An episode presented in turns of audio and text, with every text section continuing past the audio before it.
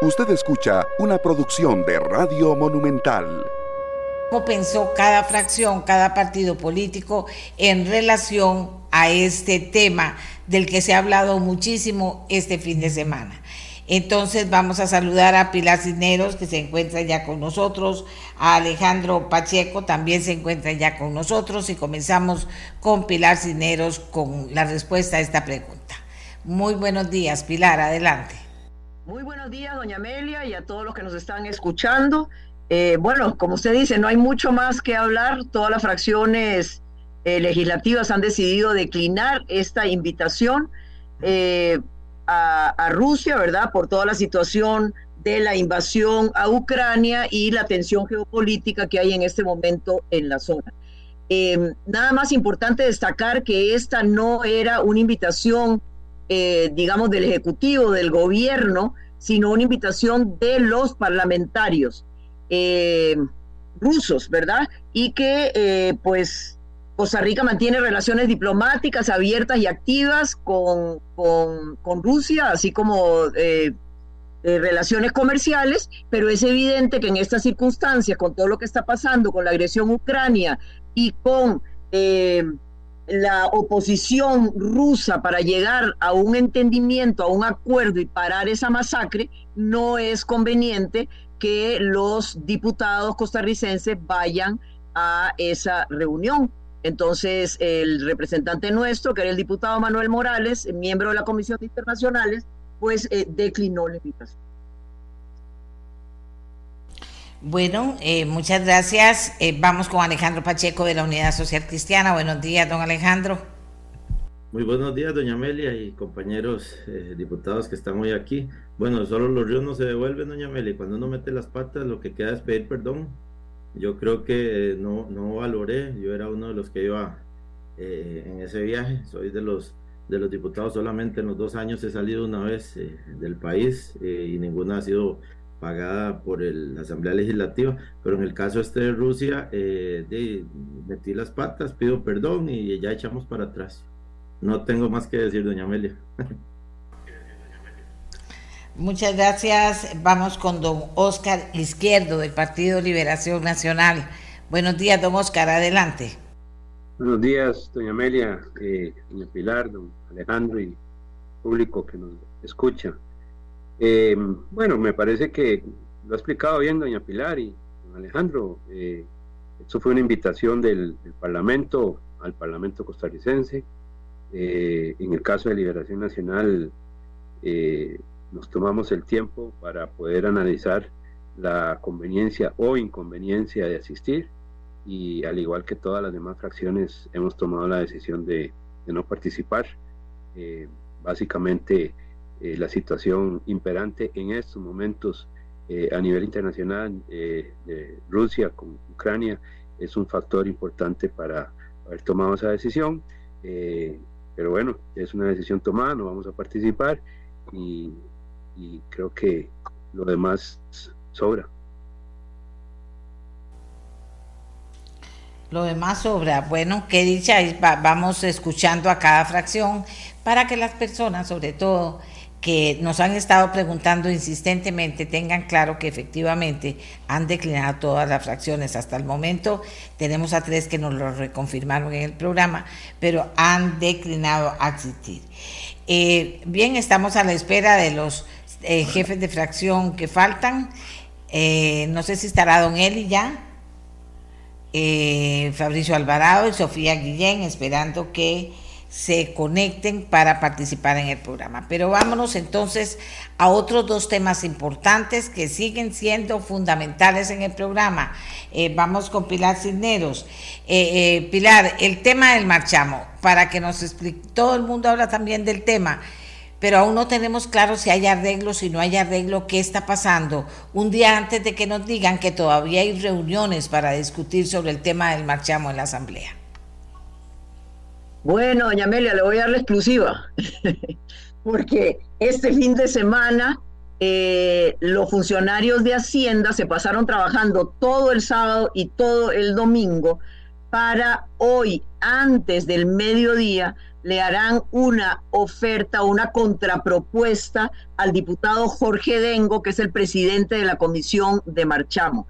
Como usted sabe, el gobierno ha estado totalmente opuesto a la propuesta eh, que impulsó el PLP, porque esto significaba una reducción ni más ni menos que de 118 mil millones de colones que el gobierno no puede aceptar y no debe aceptar, porque sería un duro golpe para las finanzas públicas. Entonces, em, a raíz de la reunión que tuvimos el jueves pasado en la jefatura de fracción, se tomó la decisión de que Hacienda iba a trabajar en una nueva contrapropuesta que, como les digo, hoy antes de mediodía va a presentar a la comisión. Esperamos, esperemos de verdad y cruzamos los dedos de que esta va a ser, eh, eh, digamos, aceptada por los diputados de la comisión y luego por el plenario, porque garantiza varias cosas. Seguridad jurídica para los conductores, una rebaja razonable e importante, ¿sí? Perdón, doña Amelia. Adelante, Pilar, la estamos escuchando. Ah, ya. Ok, garantiza seguridad jurídica. ¿Eso qué significa? que se va a partir de una base del costo del marchamo y que la gente va a tener seguridad de que año con año su vehículo se va a ir depreciando y por lo tanto va a pagar menos. Que va a haber una rebaja importante, sí. Se está trabajando en un modelo para hacerlo más justo, es decir, que los carros de la gente con menor valor y menor poder adquisitivo se van a, rebajar más que los carros de la gente de alta gama, digamos, de los carros más caros. Eh, en la mañana estuve hablando con el ministro de Hacienda, con don Novia Costa, y me dijo que estaba terminando de revisar las últimas cifras y las últimas corridas que habían hecho todo el fin de semana y que estaba muy contento con el resultado y que entonces hoy, a partir del mediodía, eh, ya eh, se podía presentar eso para que los diputados de la comisión analizaran y ojalá que pudiéramos avanzar con una propuesta que sea aceptada por todas las fracciones para aprobarlo rápidamente en el plenario. La fracción oficialista inclusive está de acuerdo en eh, dispensar de todo trámite este proyecto para que la rebaja efectivamente pueda empezar a aplicarse a partir de este próximo cobro de marchamo en diciembre. Así que buenas noticias, se ha trabajado durísimo todo el fin de semana para tener esto listo. Ojalá que los diputados de la comisión y luego el plenario pues tengan la apertura para analizar bien los números y hacer una rebaja responsable, que es por lo que el gobierno ha venido eh, luchando y pidiendo todas estas semanas. Muchas gracias, eh, Pilar Cisneros. Vamos entonces siguiendo el orden con don Alejandro Pacheco de la Unidad Social Cristiana. Por favor, don Alejandro, ¿qué piensa usted de estas negociaciones? ¿En qué actitud está la Unidad Social Cristiana? Eh, bueno, doña Amelia, sí, nosotros eh, fuimos los que presentamos en marzo una propuesta para que se creara la comisión. Siempre hemos aprobado la disminución del marchamo. Eh, presentamos dos proyectos, uno el año pasado por el diputado Jorge que no se logró aprobar eh, porque estaba muy cerca de noviembre y entonces ya no se puede aplicar. Eh, en marzo presentamos la moción y la diputada Melina Hoy presentó un proyecto de ley también que rebajaba el marchamo, no tanto como el proyecto de afirmativo de mayoría presentado por el PLP, sino que aproximadamente un 20% y algunos vehículos más, otros menos que es el proyecto que nosotros estábamos apoyando, creyendo en, una responsabilidad fiscal eh, con ese proyecto. En este momento, de, la, asamblea es de mayorías, eh, de, lo que se aprueba es lo que la mayoría diga, y hay un proyecto afirmativo de mayoría y otro afirmativo de minoría. Nosotros estaríamos eh, aprobando el proyecto que pase, los dos llegan a, plenario. Si se vota primero el afirmativo de mayoría y gana, con ese iremos, y, y si no, con el otro la reunión que tuvimos con el comité ejecutivo, eh, con, el, con el Poder Ejecutivo la, la, semana pasada, las jefaturas de fracción y la comisión, eh, nosotros escuchamos a, a, don Nogui Acosta y a, doña Natalia con la, la propuesta o, los comentarios que hicieron sobre la afectación fiscal que podía tener eh, el proyecto de Marchamo para los costarricenses. el diputado Dengo le solicitó que nos hicieran una propuesta porque claramente ese día no, no llevaba una propuesta clara y eh, vamos a esperarla. Se, acordó en que se les iba a dar chance al día martes para que presentaran una propuesta para estudiarla en la comisión y estamos esperándola. Me alegra el, mensaje de doña Pilar que nos dio la primicia de que el día de hoy, eh, antes de mediodía, la van a presentar porque es urgente caminar tanto en este caso como en el de lista gris y, nosotros abiertamente estaríamos eh, analizando la propuesta. Nosotros presentamos una carta, al igual que don Fabricio Alvarado, presentamos una carta eh, a, los, compañeros jefes de fracción y a, la ministra de la presidencia solicitándole incluir tres puntos ahí para reformar el proyecto afirmativo de mayoría. Eh, y bueno, estaríamos revisando eso y la propuesta de gobierno. Nosotros estamos abiertos, lo que queremos es que se dé una, una rebaja a los costarricenses de, de, un impuesto eh, tan alto que pagamos y que no estamos seguros si llega o no a, las carreteras. Entonces, de, a partir de que recibamos eso, estaríamos analizándolo y, y, avanzando con el proyecto, porque si, si estamos seguros en, en, la fracción de unidad que tenemos que, que llegar a una rebaja del marchamo, el, el, monto, no sé, hay uno que rebaja un 69%, otro anda por un 20%, esperaríamos la propuesta de gobierno y nos sentaríamos con los compañeros jefes de fracción. Y bueno, primero los, los, los miembros de la comisión y luego el, resto de compañeros diputados para ver qué decisión iríamos a tomar, pero lo que sí estamos de acuerdo es que tiene que darse una, una rebaja al marchamo. Gracias, don Alejandro Pacheco. Don Oscar Izquierdo, de Liberación Nacional. Eh, bueno, en el caso nuestro de Liberación Nacional habíamos presentado un proyecto, eh, sin embargo, Hemos tomado como base el proyecto del Partido Liberal Progresista, diputado Dengo. Eh, la propuesta nuestra surgió del diputado Francisco Nicolás eh, y bueno, se ha logrado incluir algunos aspectos de la propuesta eh, nuestra en el, en proyecto del diputado Dengo. por ejemplo, el tema de que puedan pagar durante el año el marchamo y así cuando ya sea final de año pues la carga sea menor. Pero por supuesto que para nosotros es muy importante un rebajo del marchamo significativo para los costarricenses. Eh, recordemos que se conformó una comisión eh, de marchamo a, a, solicitud de las fracciones parlamentarias, ¿verdad? Y eso lo que quiero decir es que ha nacido del mismo Parlamento la, la inquietud de la necesidad de un rebajo del marchamo y, bueno, han, eh, se han dado diferentes propuestas, la unidad también tuvo la suya, en fin, creo que Fabricio también ha hecho ah, observaciones a, los proyectos de ley eh, y sostuvimos una reunión el jueves pasado, los jefes de fracción y, las, y la comisión como tal, eh, con representantes del Ejecutivo, con el ministro de Hacienda y la ministra de la Presidencia, para buscar un entendimiento. Hemos propuesto una fecha límite porque una de las preocupaciones es que empecemos a hablar y hablar y hablar y no tomemos una decisión final sobre el proyecto que, pretendemos. La propuesta que nosotros apoyamos es un proyecto donde sea un impuesto progresivo, de tal manera que eh, pues a los que menos tienen se les cobre menos y a los carros, eh, a los vehículos de, más alto precio se les cobre más. Eh, y, bueno, pues ha quedado demostrado un gráfico que se presentó en la reunión que tuvimos, donde esa propuesta que, estamos apoyando eh, deja en evidencia que la gente que tiene menos va a pagar menos y los que tienen eh, vehículos de más alto costo pues pagarán más. Y cerrará muy similar a la propuesta que tiene el gobierno en cuanto a los vehículos de más alto precio, eh, no así a los vehículos de menor precio. Pero bueno, lo cierto es que ahora escuchamos que ya hay un adelanto, nos dice doña Pilar, y eso es importante. Eh, nosotros en Liberación hemos dicho claramente, estamos completamente abiertos al diálogo y a escuchar propuestas. Lo que sí es cierto es que estamos también total y absolutamente decididos a que sea un verdadero rebajo del marchamo y que no sea atolillo con el dedo, como en otras ocasiones, que se anuncia un rebajo y lo que se rebaja son mil colones, dos mil colones. Finalmente, eh, eh, es, una burla a, la ciudadanía. No queremos que esto suceda ahora y por eso hemos impulsado con mucha fuerza un verdadero rebajo del marchamo. Gracias, gracias a don Oscar Izquierdo.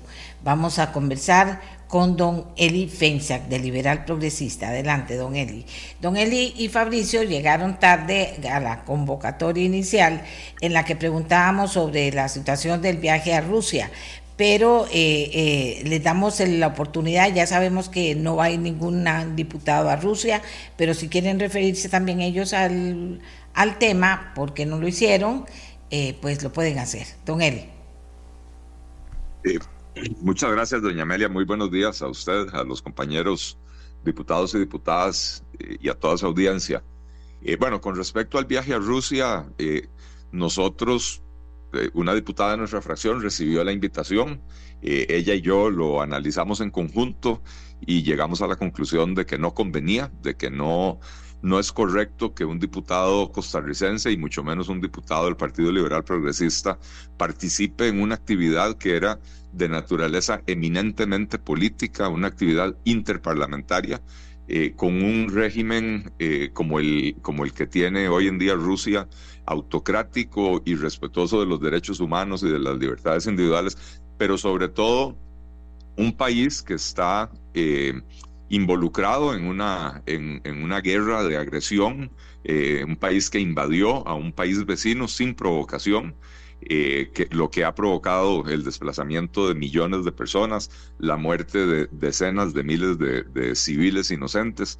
Eh, y entonces eh, nada tiene que hacer un, diputado nuestro ayudando a, blanquearle la cara a, un régimen como este. Y por eso, desde el principio, nosotros tomamos la decisión de que ningún diputado nuestro iba a participar en, en, esa, en esa actividad entiendo que ya al final de cuentas eh, todos los demás diputados se han quitado, me parece que es la decisión correcta, yo no creo que, eh, más allá de que los países deban de tener relaciones diplomáticas con todos, eh, viajar a visitar un país en medio de una guerra es, es darle un apoyo tácito a las acciones que está haciendo ese país y, por lo tanto pues me alegra que, que al final de cuentas no vaya a darse esa misión.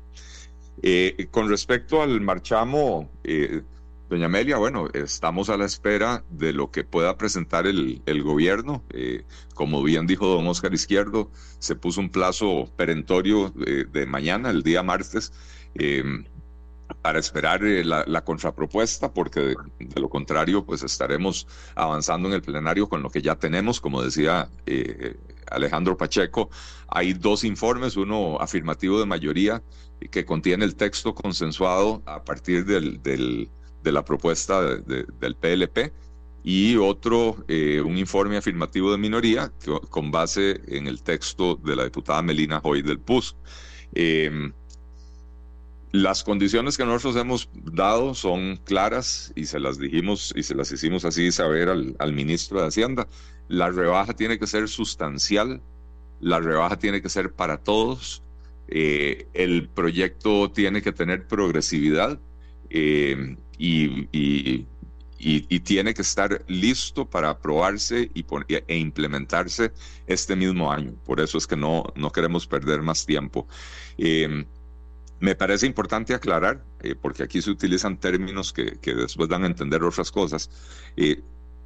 La propuesta del Partido Liberal Progresista es absolutamente responsable. Desde el primer día dijimos, sí, esto va a causar una disminución en la recaudación, pero si hay un momento histórico en el que Costa Rica puede darse el lujo de tener esa reducción en la recaudación, es ahora porque el país ha venido recaudando muy por encima de lo que ha, de lo que ha proyectado en los últimos años y cuando digo muy por encima, en el orden de 900 mil millones a un billón de colones por año, más de lo que se presupuestó. Eh, y dado que tenemos la regla fiscal, eh, eh, dichosamente el dinero no se puede gastar al tan como hubiera sucedido en cualquier otra época en la historia del país. Y entonces, teniendo ese margen de acción, creemos que es el momento de actuar contra un impuesto que es tan injusto, que es tan grosero, eh, un impuesto que es... Eh, eh, que, de hecho nació a la vida de una forma que si hubiera existido la sala constitucional en aquel momento, lo hubieran declarado inconstitucional, porque es un impuesto que se metió de taquito en la ley de aprobación de un acuerdo arancelario textil centroamericano, y no tiene nada que ver con un acuerdo textil. Así que, creemos que, eh, hay que actuar y hay que actuar eh, pronto. Eh, insisto, los recursos para cubrir ese faltante ya están, ya están recaudados y si se aprueba, entonces eso obligará al gobierno a priorizar gastos, eso obligará al gobierno a reducir algunas cosas. Eh, que, es lo que, lo que los costarricenses han, han, venido abogando. Por un Estado más pequeño, tenemos 333 instituciones, eh, es demasiada la maraña institucional, lo cual obliga a tener un montón de impuestos muy altos y muy groseros, y entonces aquí tenemos la oportunidad de cumplir con ese deseo que yo creo que los costarricenses manifestaron mayoritariamente, porque si usted ve cuáles eh, eh, los partidos que ofrecieron ese tipo de reforma del Estado y ese tipo de reforma tributaria de simplificación eliminación de impuestos, eh, recibimos eh, una mayoría eh, bastante significativa de los votos en la campaña. Así que vamos a esperar a ver qué es lo que plantea el gobierno, como le decía. Eh, esperamos que no sea eh, atolillo con el dedo. La primera propuesta del gobierno había sido rebajas de 500 a 1000 colones para la mayoría de los carros, a cambio de aumentos enormes para un poco de carros. Así que vamos a ver eh, esta vez qué, qué, nos van a ofrecer, siempre con la disposición de estudiar el texto, de, de analizarlo de sentarnos a conversar, que es lo que, bueno, se quiso hacer cuando se conformó la comisión, de manera que, que eh, todavía está el espacio abierto para lograrlo. Gracias, don Eli. Don Fabricio, le voy a pedir que me dé un momento porque me está solicitando Pilar Cisneros, que tiene algo que comunicar eh, eh, sobre el tema que acaba de hablar don Eli y que va a hablar usted y sobre el que ya habíamos hablado en el programa. Si usted me permite, le voy a dar un minuto a doña Pilar. Eh, de acuerdo, don Fabricio. buenos días. Muchas gracias, doña Meli, compañero. No, nada más para decirles que me acaba de enviar un mensaje el ministro de Hacienda, don Novia Costa, que ya tienen lista la propuesta y en cuestión de minutos se la estarán trasladando a don Jorge Dengo como presidente de la comisión de Marchamo para que la socialice con los compañeros. Es decir, yo les había dicho que antes del mediodía, pero será en cuestión de minutos que ya el diputado Dengo tendrá la propuesta del gobierno para que empiecen su análisis. Muchas gracias, doña Meli, muchas gracias a don Fabricio. Perfecto, continuamos con don Fabricio Alvarado. Entonces, adelante, Fabricio. Eh, gracias, doña Amelia. Buenos días, compañeros, jefes de fracción y por supuesto a todos los ciudadanos que nos escuchan y nos ven. Bueno, voy a empezar hablando del tema del, famoso viaje a, Rusia. Yo creo que eh, todos tenemos claro que Costa Rica eh, está llamada a promover la paz, la democracia en todo el planeta, así lo hemos comunicado y lo hemos dicho en estos días que, que empezó a darse esta discusión, sobre todo en medios de comunicación y en redes sociales. Y pues basados en eso, en Nueva República tomamos la decisión de desistir de participar, de, rechazar esta invitación, que fue realizada en el marco de algo que también los costarricenses deben saber, es algo completamente eh, normal dentro de la dinámica legislativa, pues dentro de la Asamblea Legislativa se conformaron grupos de amistad, así se les llama, grupos de amistad parlamentaria, y pues existen para varios países, para prácticamente todos los países con los que Costa Rica tiene algún tipo de relación diplomática. Y en ese marco se recibió la invitación en el grupo de amistad parlamentaria con Rusia. En esa eh, pues dinámica fue que se decidió en su momento, o más bien que se planteó la idea de que si se realizaba esta visita iba a ser el diputado David Segura el que la realizara.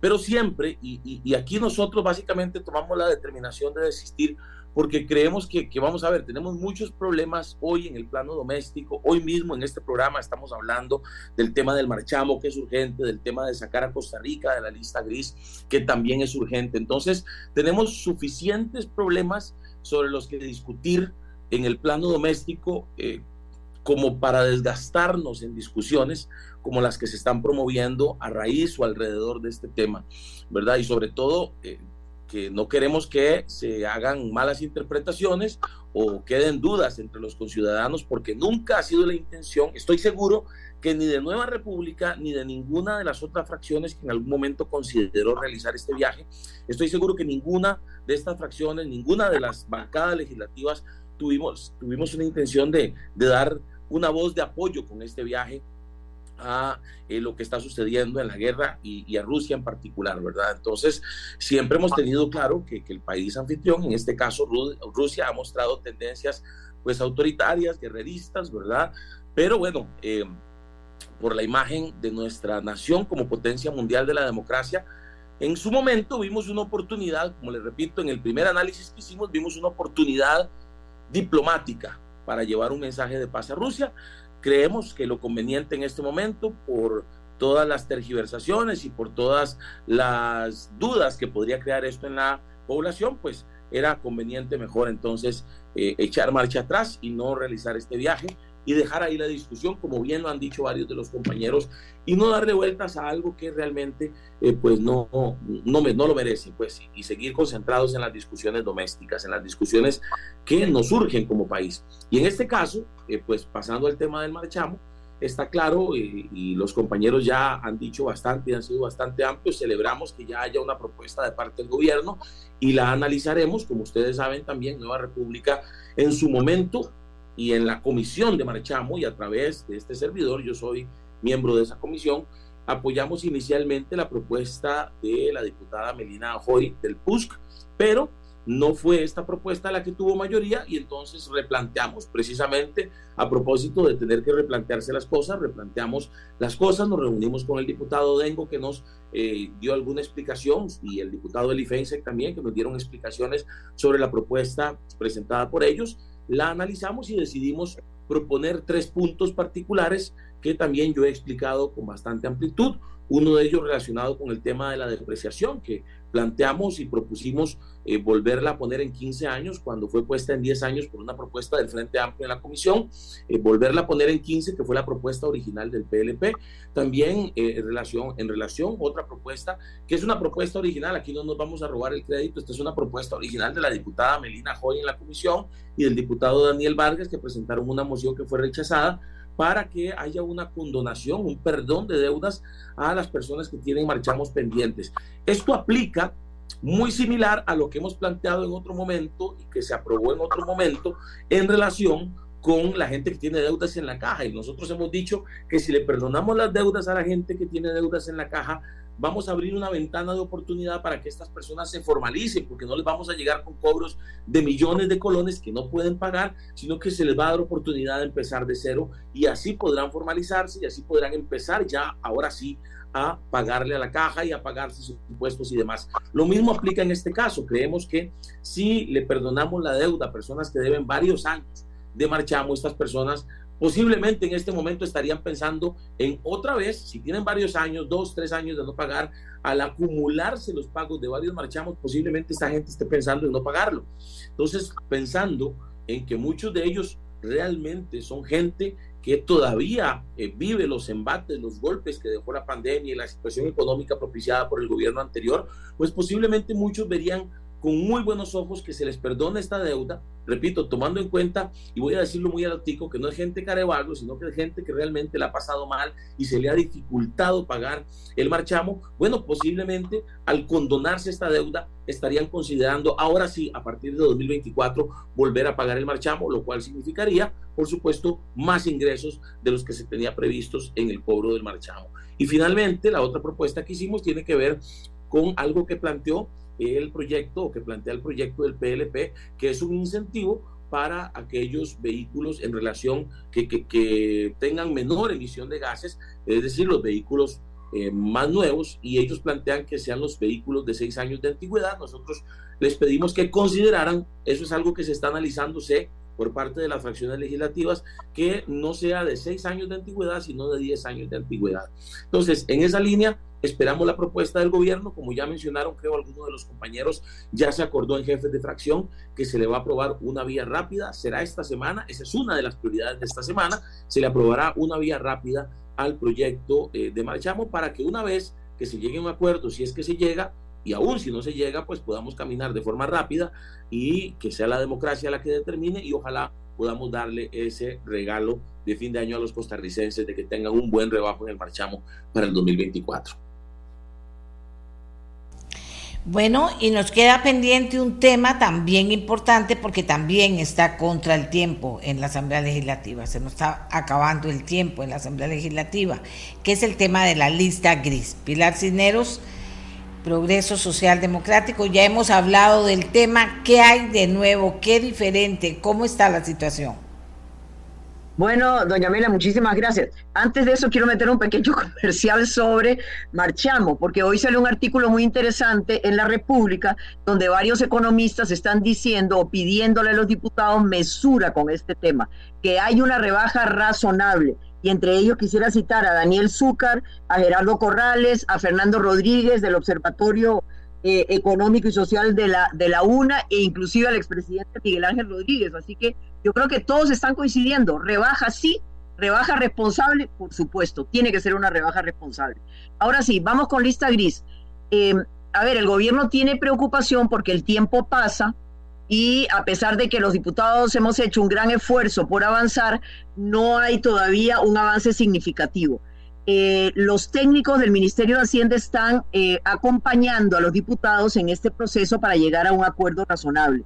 Lo que nos preocupa de la propuesta que fue aceptada por mayoría en esa comisión es que abre el portillo para la ilusión y la evasión. Es decir, ya la sala primera y después ratifica la sala cuarta, dice claramente que si usted ha generado renta eh, aquí en el país, su negocio está aquí en el país y usted la saca y hace eh, una inversión afuera, que le va a producir una renta adicional, cuando eso regresa tiene que pagar impuestos. Y esta propuesta que ha sido avalada por el PUSC, el PLN, eh, permite que esas empresas a la hora que traigan la plata al país no paguen los impuestos. La Unión Europea ha sido muy clara, pero clarísima en que debemos eliminar la discrecionalidad, es decir, que todos deben pagar ese impuesto, que es la tesis que estamos apoyando el gobierno y el Frente Amplio en este caso. ¿Y qué pasa? Muchos bancos rentabilizan sus reservas, las sacan afuera, ganan una renta y pretenden no pagar nada cuando esa renta regresa, lo cual pone de ventaja a todo el resto de la gente, inclusive un ciudadano normal y corriente, que ya pagó sus impuestos, que tiene un ahorro, que lo pone en un depósito, bueno, cuando ese depósito le renta, ese ciudadano debe pagar o empresario debe pagar el 15% sobre lo que ganó. Y en este caso se dejaría totalmente excluido a esos grandes empresas o bancos que sacan su plata al exterior para sacarle más Eso nos preocupa mucho. Pero vamos a seguir trabajando arduamente en estas horas o pocos días que nos quedan antes de llegar a un consenso, a ver si acaso podemos eh, lograr un texto que satisfaga a todos. Lo que yo he dejado muy claro en la comisión, doña Amelia, porque yo pertenezco a esta comisión y ciudadanos que nos escuchan, es que desgraciadamente no tenemos derecho a equivocarnos. Es una sola oportunidad la que tenemos, porque si nos equivocamos en el texto, aprobamos ese texto en el plenario, lo mandamos a la, a la Unión Europea y la Unión Europea dice no es suficiente, ahí sí, no solo nos quedamos en la lista negra, sino que ya vamos a sentir los graves efectos sobre los inversionistas europeos en nuestro país. Empresas que están aquí y que ya han dicho, si ustedes no salen de la lista negra, nos vamos a ir del país. O empresas europeas que quieren venir a Costa Rica y que dicen, ojo, vamos a esperar a ver qué pasa con esto de la lista negra, porque si no, no vamos a Costa Rica. Entonces, yo lo que le digo a los compañeros diputados de la comisión y del plenario, vamos con paso seguro. Tenemos una sola oportunidad y si nos equivocamos, lo vamos a pagar muy caro. Así que espero que logremos avanzar. Muchas gracias. Alejandro Pacheco, Unidad Social Cristiana. Eh, sí, doña Amelia, se recibió, bueno, las observaciones de la Comunidad Económica Europea, se aprobaron mociones 137 que atendían las observaciones hechas por la Unión Europea. Eh, esta semana se continuará con eso. La idea es que este proyecto tenga que estar aprobado antes del 8 de septiembre. Yo creo que hay disponibilidad de todos los compañeros y compañeras diputados de aprobarlo antes de esa fecha porque sabemos las implicaciones tan graves que tendría para el país que, que, ese proyecto no pase. Algunos de los cambios que, que, se hicieron que se hicieron con las observaciones que mandó la Comunidad Económica Europea es por ejemplo que se cambió el, el RIGE, el, del, la entrada en vigencia fue una que nosotros le habíamos puesto para enero del, eh, ¿verdad? de este año y la Unión Europea dijo que no, que tenía que ser de inmediato, entonces el RIGE se cambió o sea, entraría a, inmediatamente que se apruebe la ley a regir. Después ampliar las rentas grabables en casos específicos y se incorporan otros rendimientos de capital inmobiliario. Eh, también se mejora la redacción del proyecto. haciendo el equivalente a la legislación uruguaya, que fue la que se tomó como base del, proyecto base y que fue la, digamos, eh, con la que se basó para hacer el texto. Yo creo que hay anuencia de todos los compañeros de aprobar esto rápido también, así como marchamos. Eh, probablemente en, las mociones 137 del segundo día se van a, presentar y se van a aprobar algunas otras mociones para buscar la mejora del texto, pero lo importante aquí, doña Amelia, es que está la conciencia y yo creo que los tiempos están ajustados, pero sí, sí los vamos, sí vamos a lograr eh, aprobar este proyecto para que se vaya ya lo antes posible. Eh, vamos a, apoyarla, vamos a continuar, la fracción unidad también está está totalmente al 100%. Eh, si hay que sesionar antes o lo que haya que hacer para aprobarlo antes, eh, lo haríamos, pero eh, con los números que sacamos en, jefas y jefes de fracción, yo creo que, que, los tiempos están ajustados, pero sí nos van a dar para que este proyecto esté aprobado antes del 8 de septiembre.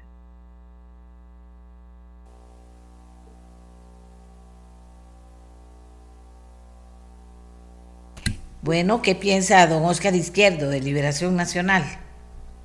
Bueno, doña Amelia y, costarricenses, em, primero quisiera dejar claro que todas las fracciones, no solamente la fracción de Liberación Nacional, sino que todas las fracciones de, la Asamblea representadas en la Asamblea Legislativa, hemos tenido conciencia de la urgencia y de la necesidad de sacar este proyecto adelante eh, tan es así que por iniciativa de las distintas fracciones se conformó esta comisión, eh, teniendo claro la responsabilidad que tenemos para sacar a Costa Rica de esta eh, lista.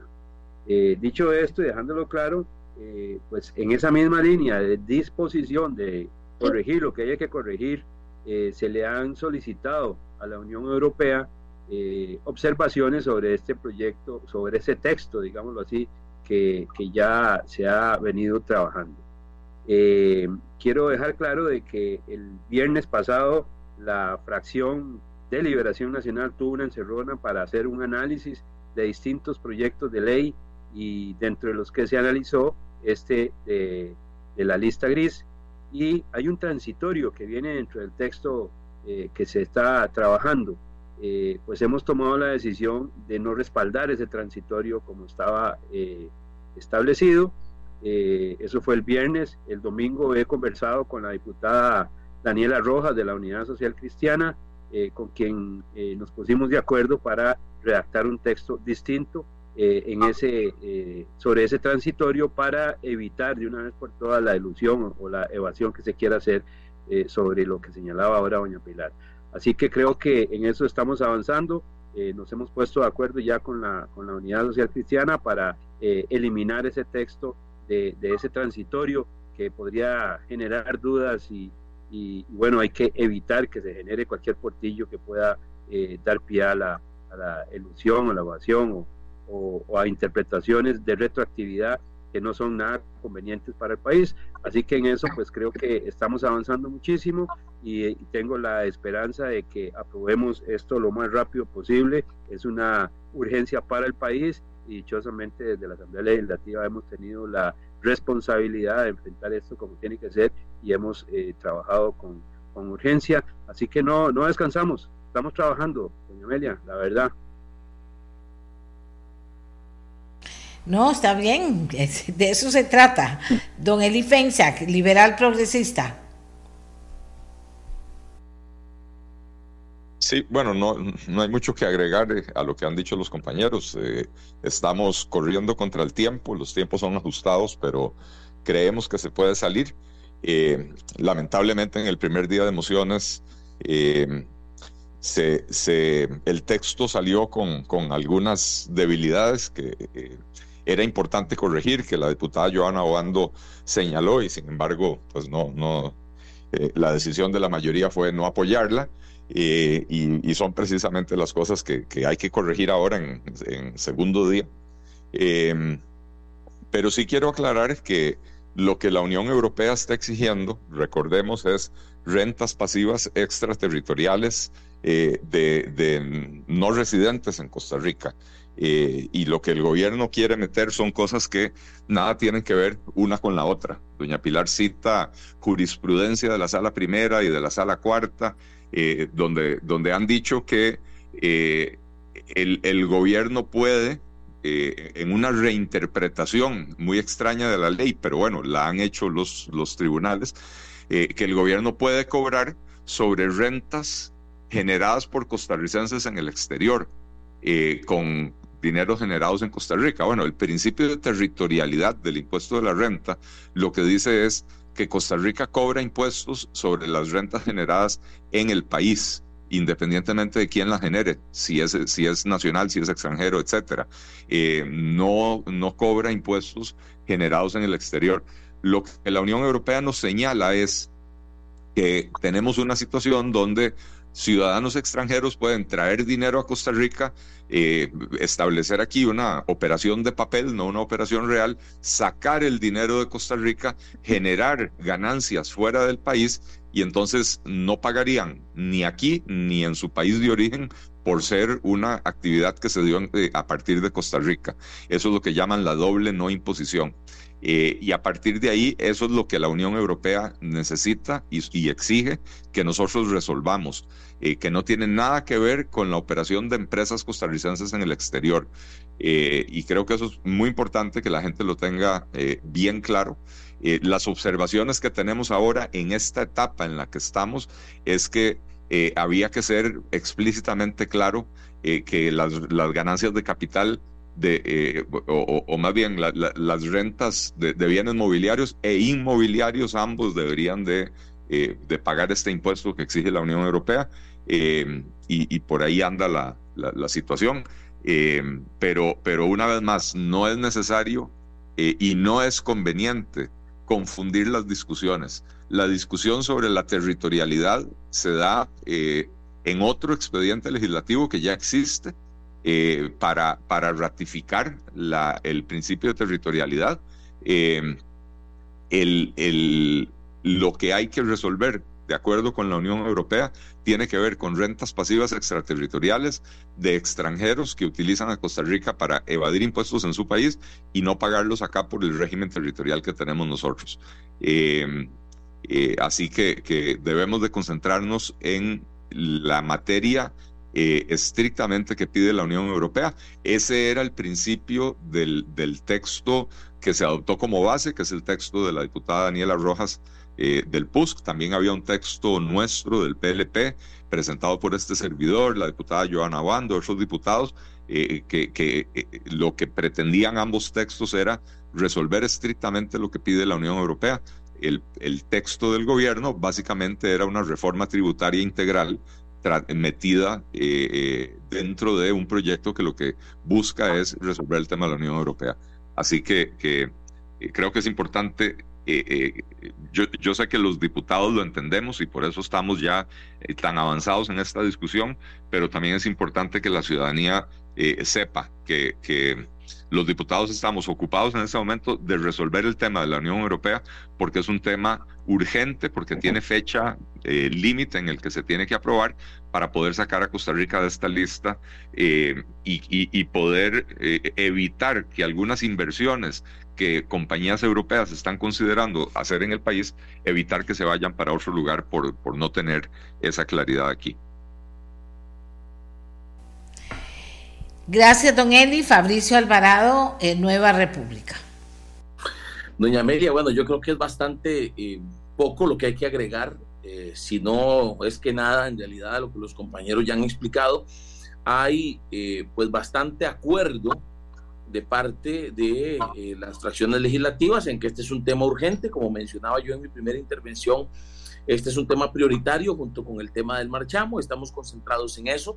La diputada Olga Morera eh, ha sido parte de la comisión que estudió los proyectos que se estaban eh, discutiendo y ha estado pues muy detrás de las recomendaciones de la Unión Europea luego de que se le envió el texto que se aprobó en comisión y eh, pues sabemos que esas recomendaciones de estos expertos de la Unión Europea se están incorporando y bueno, yo, yo esta semana y la otra ya son cruciales y estaremos avanzando para su aprobación final. Como bien decía doña Pilar, pues lo importante es que precisamente ese texto atienda las recomendaciones y no vaya a ser que después nos vayan a rechazar lo que eh, terminemos aprobando en la Asamblea Legislativa, pero precisamente por eso es que se abrió ese espacio para atender esas recomendaciones, para enviarles el texto primero, que ellos hicieran las recomendaciones y que después pudiéramos eh, incorporarlas como se está haciendo en este momento. Eh, para el día de mañana se estaría presentando ese texto ya con esas Em, pues con esos elementos aportados por la Unión Europea para que eh, se queme el segundo día y nosotros estaríamos básicamente eh, listos para eh, la próxima semana, es decir, para cumplir con lo que se establece en cuanto a la fecha antes del 8 de septiembre, antes del 7 de septiembre, que sería la meta de los legisladores. Pero en eso estamos completamente puestos de acuerdo, aunque pues evidentemente hay diferentes opiniones en algunos temas, pero sí eh, puestos de acuerdo los diputados en cuanto a la urgencia de resolver este tema, así como estamos también de acuerdo con el tema del marchamo en que hay que sacarlo pronto y por eso son los dos temas prioritarios para estas dos semanas y sobre todo para esta semana. Bien, bien, amigas y amigos. Eh se nos, se nos acabó el tiempo prácticamente, porque si le doy más tiempo me paso mucho del tiempo y tenemos un montón de gente opinando sobre muchas cosas hoy en el programa y analizando diferentes temas. Pero le agradezco mucho a los diputados, ya ustedes están claros con Rusia, están claros con el marchamo, vamos a estar a la expectativa, en cualquier momento nos van a dar información sobre eso eh, y también en relación a lo de la lista gris. Se ha conversado mucho, se ha hablado, se supone que tenemos los temas claros sobre la mesa para que se pueda llegar a un entendimiento eh, realmente. Y en lo del marchamo, como hablábamos aquí en el programa con Fernando Rodríguez de la Universidad Nacional, del Observatorio de la Facultad de Economía, eh, eh, y después está este artículo que señala Pilar Cisneros, en la que también firma don Fernando, todas las consideraciones que se están haciendo por parte de diputados, perdón, de economistas de gran presencia en, eh, sobre el tema para que se tomara en cuenta. Esperemos que haya tomado en cuenta todo lo importante y que finalmente este tema del marchamo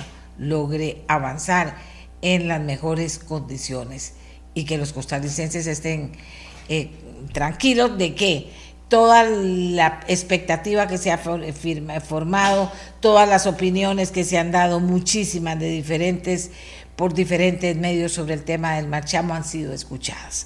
Hacemos la ah, primera pausa del programa agradeciéndole a los diputados que nos acompañaron esta mañana, a doña Pilar Cisneros, a, Alejandro Pacheco, a Oscar Izquierdo, a Eli Fensac y a Fabricio Alvarado. Ya regresamos. La mía, la suya, la de todos y todas.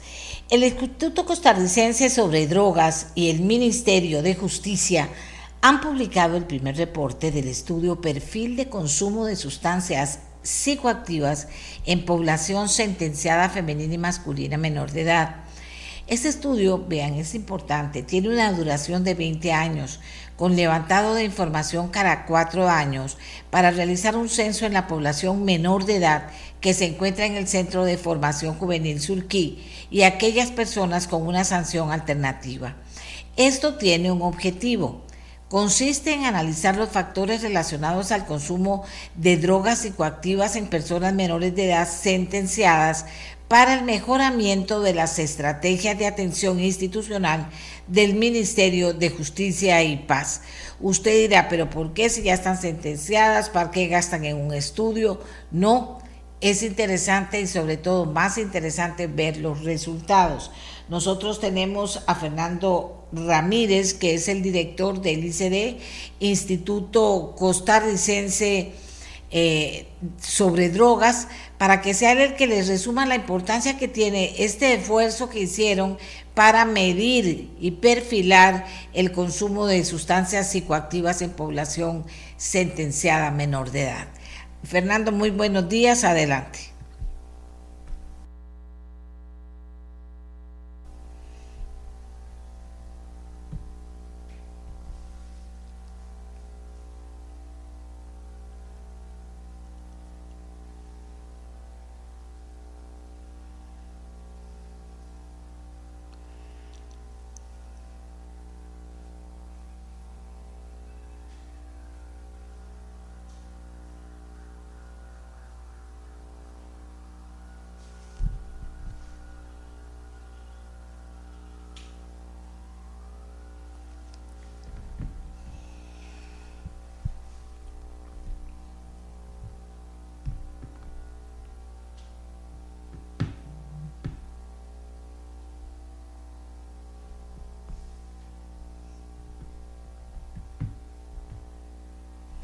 Por favor, volver a llamarme, Miguel.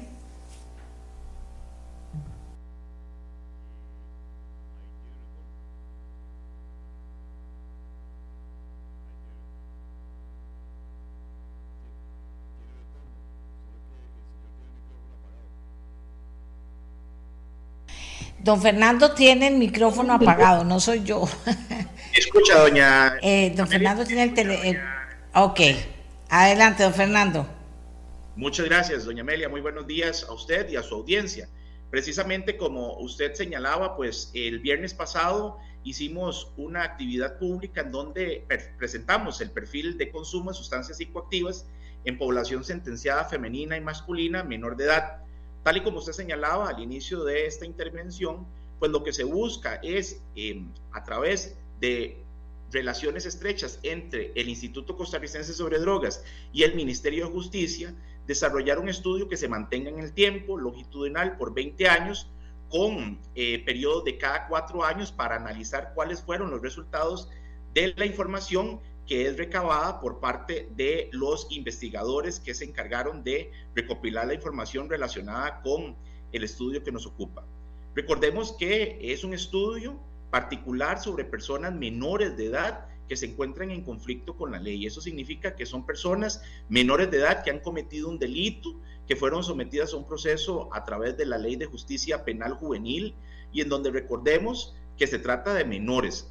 Es la niñez costarricense la que estamos valorando, analizando y que definitivamente se deben de tomar acciones para que las distintas instituciones involucradas en el proceso del abordaje de la niñez, tanto el Patronato Nacional de la Infancia, el Ministerio de Educación Pública, el Instituto Mixto de Ayuda Social y demás, pues puedan tomar acciones necesarias para abordar el fenómeno eh, de las drogas que afecta a la niñez. ¿Y por qué se hace en las personas que fueron sentenciadas por un delito, eh, las que se encuentran en el Centro de Justicia Penal Juvenil? Bueno, precisamente porque estas presentan características que definitivamente las personas que los abordan en esos centros penitenciarios, trabajadores sociales, psicólogos y demás, que es el equipo interdisciplinario que necesariamente debe desarrollar una estrategia para que este menor de edad pueda con posterioridad integrarse nuevamente a la sociedad con herramientas necesarias para afrontar la vida, pues conocían cuáles eran estas situaciones, pero de manera empírica. Pero nunca se había hecho un abordaje científico, ¿verdad? Un análisis adecuado, ya debidamente esquematizado, con objetivos, con una metodología específica para conocer cuál era la realidad y las condiciones en las que se encontraban estas personas. Dentro de los principales hallazgos de carácter social, se logró determinar de que al menos el 89% de estas personas que fueron entrevistadas y cuyo análisis se desempeñó en ellos eran costarricenses, un 5% colombianos y un 6% estadounidense.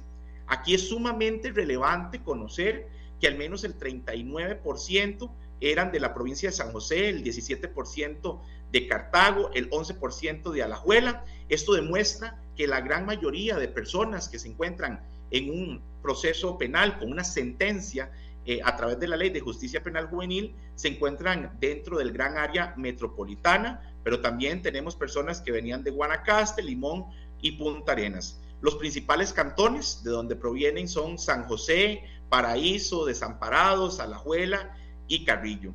Aquí es importante señalar de que muchas de estas personas, de acuerdo con el abordaje que se realizó y el estudio, señalaron que tenían al menos secundaria incompleta. Esto significa que un 67% de estas personas que fueron entrevistadas y cuyo análisis se realizó tenían secundaria incompleta, un 22% la primaria incompleta, un 5% la primaria completa y el 6% universidad incompleta. Y es importante aquí señalar de que el grueso de las personas que fueron analizadas tenían alrededor de 17 años y llama entonces la atención de que estos tenían la secundaria incompleta cuando en realidad al tener 17 años deberían de estar próximos a estar finalizando la secundaria o bien ya eh, en una condición eh, de haberse matriculado en algún centro de educación superior. Sin embargo, los resultados nos demuestran que un 22% tenía primaria incompleta y ese 67% em, la secundaria incompleta. Importante conocer cuál era el contexto social en el que estas personas se encontraban y se desarrollaran. De, acuerdo con este estudio, se determinó que al menos el 44% vivían o lo cuidaba un familiar directo, llámese padre o madre, un 28% era cuidado por su hermano, un 22% no estaban bajo el cuidado de ninguna persona y un 6% se, se, encontraban al cuidado de otras personas, eh, se acompañaban con amigos o con algún eh, familiar eh, lejano. Y aquí viene a ser sumamente relevante también lo que nos arroja el informe al señalar que al menos el 61% de las personas eh, abordadas en este estudio señalaron que contaban ingresos económicos suficientes. Y esto aquí viene a demostrarnos y a derribar ese estigma o esa etiqueta que normalmente se tiene de que eh, las personas que se encuentran en conflicto con la ley, en este caso menores de edad, son exclusivamente de los estratos sociales más bajos. No, aquí estas personas inclusive señalan que al menos el 61% tenían ingresos económicos suficientes y un 22% eh, insuficientes y al menos el 11 señaló tener ingresos económicos abundantes. Esto es importante también porque nos demuestra la, la posibilidad que tienen estas personas de tener acceso a las distintas sustancias psicoactivas. definitivamente, para ello deben de adquirirlas comprándolas. Y por ende, entonces, esto nos demuestra que definitivamente se requiere esa condición para poder tener acceso a las mismas. Ahora bien, en cuanto a la prevalencia de consumo de las sustancias psicoactivas, debe señalarse que las tres principales drogas que son eh, consumidas mayoritariamente por las personas menores de edad que se encuentran sentenciadas en el centro penal juvenil son el alcohol, el tabaco y la marihuana. Esos son los tres principales consumos. De ellos generan dependencia principalmente en el alcohol y la marihuana de acuerdo con eh, los eh, resultados señalados en este informe. Y además, eh, estas personas también señalan que han desarrollado algún consumo y también alguna dependencia en sustancias como lo es el LSD, así como la ketamina, señalándose además en el informe de que esto llama la atención, pues anteriormente, cuando se han realizado estudios de similar naturaleza o bien cuando se realiza la encuesta nacional sobre drogas que realiza el IAFA, se determina que eh, normalmente las personas menores de edad incurren no solamente en el alcohol, en la marihuana y en el tabaco, sino también en el crack. Pero en este caso en particular, estas personas menores de edad eh, señalan que han tenido más contacto, consumo y dependencia hacia las LSD y hacia la eh, ketamina. Un dato que sorprende y que nos debe de generar suficiente reflexión, no solamente a las autoridades que tenemos la responsabilidad de tomar acciones para mejorar las condiciones de las personas menores de edad, sino también a la ciudadanía en general, son las edades de inicio de consumo de estas sustancias, de acuerdo con este informe eh, que se desarrolló por parte del ICD y del Ministerio de Justicia, llama la atención que estas personas señalaron que el inicio del consumo del alcohol, por ejemplo, es a partir de los 8 años de edad y el tiempo máximo es a los 16. Eso es preocupante. Eso significa de que las personas menores de edad están teniendo acceso al alcohol en sus viviendas, a través de sus amigos, eventualmente en centros educativos. O sea, el acceso al alcohol por parte de las, personas menores de edad es bastante sencillo, pues inician el consumo a partir de los ocho años de acuerdo con este estudio y con esta población eh, que fue analizada, pero nos genera alertas que debemos de tomar en cuenta. En el caso de la marihuana, se señala que el inicio de consumo fue a partir de los 10 años. En el caso de la ketamina, también a los 10 años. El tabaco en el mismo, en la misma grupo etario y eh, el éxtasis LSD a partir de los 11 años. Entonces, hay que tomar en cuenta esto, hay que reflexionar y analizar las instituciones, insisto, ICD, IAFA, PANI, eh, Ministerio de Educación Pública, sobre cómo es que estas personas están teniendo acceso en edades tan tempranas a este tipo de eh, sustancias. Importante también hacer ver que el porcentaje de dependencia, como lo señalaba, es principalmente hacia la marihuana con un 75%, la ketamina es el segundo lugar con un 67%, luego viene el éxtasis con un 50%, el tabaco con un 30% y el alcohol con un 25% de consumo. ¿Qué experiencias adversas también fueron aspectos valorados y analizados por los investigadores de este, de este perfil de consumo de sustancias psicoactivas. Bueno, experiencias vividas por esta población y que podrían considerarse como experiencias adversas que les generó alguna situación para involucrarse en una actividad delictiva o bien tener acceso al consumo de sustancias psicoactivas, bueno, pues tenemos eh, una frecuencia de al menos un 72,2% de padres separados, tenemos también un 38,8% de una incidencia de familiares en prisión.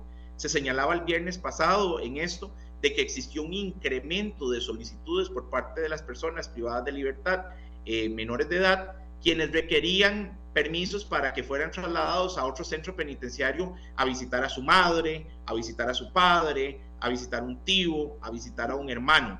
Esto nos demuestra entonces que se encuentran en una condición social bastante vulnerable y que eso eventualmente podría ser un factor que los induce a la comisión de algún eh, ilícito penal.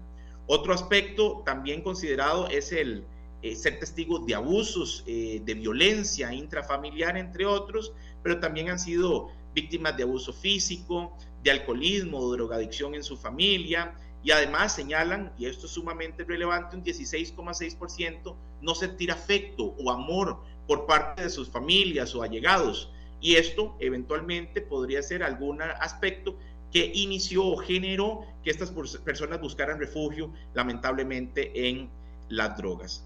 Entonces, vemos cómo a través de este informe tenemos algunos aspectos relevantes en donde también nos vienen a señalar la eh, situación de depresión, ansiedad y estrés que presentan estas personas menores de edad, en donde principalmente está el estrés eh, y la ansiedad como los elementos más eh, relevantes dentro del estudio en estas personas que se encuentran privadas de libertad. Un alto porcentaje del estudio señalado están privados de libertad en el Centro de Atención Penal Juvenil, en el Surquí, y por ende pues hay situaciones de estrés dadas las condiciones en las que se encuentran, el encerramiento eh, y pues las limitaciones que existen eh, sobre el abordaje integral que debe dársele a la persona menor de edad privada de libertad.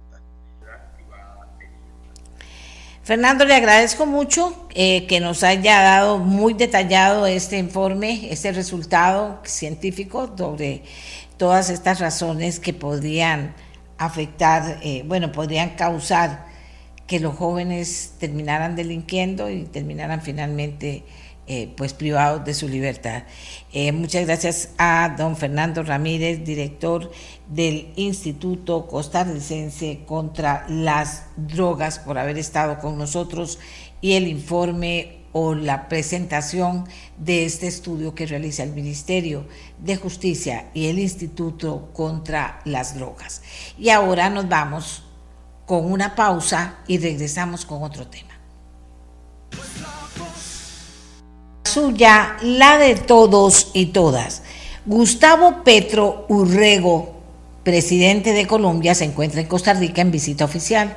El presidente Chávez lo recibirá para implementar una agenda apretada en la que se desarrollarán temas importantes para ambas naciones, como la situación migratoria, el narcotráfico y el ingreso de Costa Rica a la Alianza del Pacífico. Las exportaciones costarricenses a Colombia, valga informar, en el 2021 fueron por 92 millones de dólares, mientras que las colombianas hacia Costa Rica ascendieron a 342 millones de dólares, más de tres veces lo que Costa Rica exporta a este país. Digo, solo para que lo tomemos en cuenta. Sergio Araya, politólogo, nos va a ayudar a situar la importancia de esta visita de Gustavo Petro a Costa Rica. Don Sergio, muy buenos días. Muy buenos días, doña Amelia, y a todas las personas que siguen esta transmisión. ¿Qué importancia tiene esta visita para nosotros, don Sergio? Bueno, esto forma parte, evidentemente, de una política exterior que debe de caracterizarse por fomentar los vínculos eh, políticos, diplomáticos, consulares, comerciales, con diferentes eh, países aliados, con socios de la región especialmente y de otras áreas de influencia, pero en este caso concreto, con un país con el que históricamente hemos compartido eh, valores democráticos, hemos compartido además eh, prioridades, por ejemplo, en el tema de la lucha contra el narcotráfico, usted ya lo señalaba, el tema migratorio. Colombia, además, como lo planteó el propio presidente Chávez cuando fue a la toma de posesión del presidente Petro y fue cuando le invitó a que viniera a Costa Rica, eso fue ya en agosto del año pasado y bueno, un año después es que se está cristalizando esta, esta eh, presencia del presidente Petro en Costa Rica, pues básicamente eh, Colombia puede ser, como integrante que es de la Alianza del Pacífico, eh, un importante aliado en ese intento de el Estado por retomar ese esfuerzo que fue iniciado en la administración eh, Chinchilla Miranda y que de alguna forma por diferentes mm, conflictos al interior del país eh, se fue posponiendo, especialmente en las últimas dos administraciones, como lo es justamente la integración plena o la integración y, y su incorporación plena de Costa Rica a esta Alianza del Pacífico, donde Colombia, repito, es uno de los cuatro miembros actuales. Señor Petro, eh, eh, señor eh, Araya, el señor Petro llega a nuestro país y hay una gran expectativa. Yo no sé si si por las relaciones entre Colombia y Costa Rica, que han estado bien, sino por una serie de temas que se vuelven álgidos, ¿verdad? Sin duda alguna. La situación migratoria, las tres que yo citaba, pues considero que son muy serias. El narcotráfico y también el ingreso de Costa Rica a la Alianza del Pacífico. Ninguna es palabra pequeña, todos son, todas son eh, cosas importantes en medio de una gira muy corta. Desde luego, es una, eh, básicamente la reunión es de un día, o sea, inclusive el presidente Chávez, una vez terminada esta eh, sesión con su homólogo colombiano, partirá a los Estados Unidos a otra reunión no menos importante, donde también se discutirán con el presidente de los Estados Unidos temas también muy sensibles. Pero volviendo a la de hoy, efectivamente son temas eh, complejos, ¿verdad? El tema migratorio, bueno, sabemos perfectamente cómo se ha convertido en una problemática que inclusive trasciende nuestras fronteras y tanto en la desde hace dos administraciones a hoy, el mismo gobierno costarricense ha venido reivindicando la necesidad de buscar esa solidaridad internacional para poderle hacer frente a un tema que es sumamente difícil. Ya estamos viendo, por ejemplo, en Panamá, están valorando la posibilidad de tratar, cosa que creo es materialmente muy difícil, de cerrar el acceso por el tapón del Darién justamente a una serie de migrantes que han utilizado, han construido una ruta que pasa por Colombia, Panamá, llega a Costa Rica y luego pretende seguir hacia el norte. Ahora, esto va más allá de simplemente personas eh, expatriadas o personas que se tienen que desplazar de sus territorios de origen por situaciones socioeconómicas o inclusive por conflictividad política. Hay toda una red ¿verdad? De, eh, del manejo de este tipo de, eh, población en, en, situación, digamos, irregular, que responde a una visión, a otra manifestación de lo que se conoce como el crimen organizado transnacional. Y aquí entonces lo conectamos también con el tema del narcotráfico.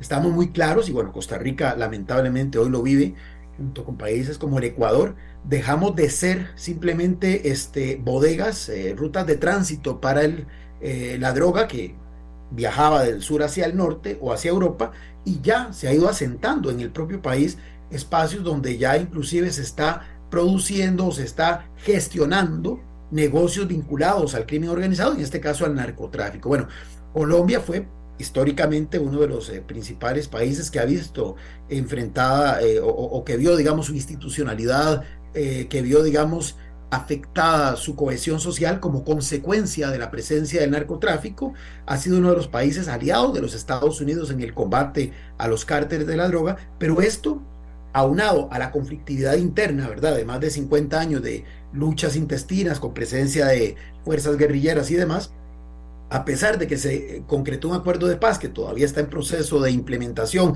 no exento de polémica, ciertamente fruto también de la acción eh, del Estado colombiano en coordinación, por ejemplo, con el Estado eh, norteamericano, se ha generado esta migración, ¿verdad?, de los eh, cárteles, de toda esta lógica comercial que hay implícita dentro del crimen organizado y el narcotráfico a otros territorios, en Sudamérica, al Ecuador, como lo decía, pero también hacia, hacia Centroamérica y Costa Rica no es la excepción. Entonces, son temas complejos, son temas que demandan una visión multilateral, no es gratuita la presencia, por ejemplo, la semana anterior de la comandante Laura Richardson, que también habló del tema de seguridad, y en este momento los Estados Unidos lo están enfocando como esto, eh, seguridad eh, regional en el tema del combate contra estos eh, poderes fácticos de ilícitos que tratan de socavar la estabilidad política, que tratan de socavar la cohesión social imperante, capitalizando vulnerabilidades que estas estructuras sociales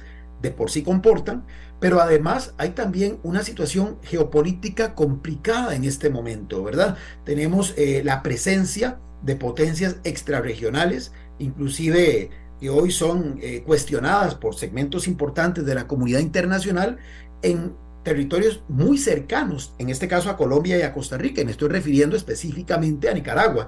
Recordemos que Colombia y Costa Rica también han tenido dificultades eh, con respecto a territorios, eh, disputas por territorios con Nicaragua, y hoy sabemos que Nicaragua, por el régimen Ortega y Murillo, por sus características, le está dando prioridad a sus vínculos con potencias extrarregionales como Rusia, eh, la misma China e inclusive, en el caso nicaragüense, un acercamiento bastante importante con el régimen iraní.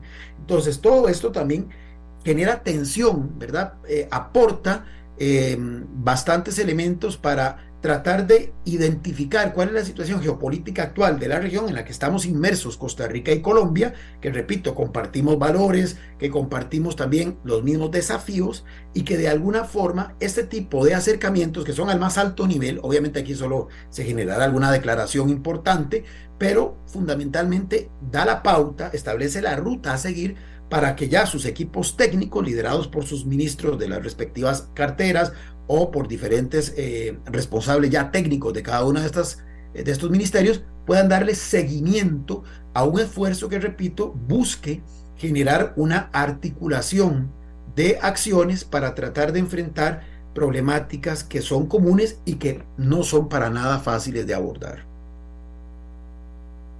Don Sergio, eh, bueno, en medio de que son temas difíciles, de que hay todo un contexto sobre el que hay que trabajar esos temas, eh, ¿qué acuerdo podríamos esperar? Porque de que un presidente venga y se reúne con otro es una cosa importante.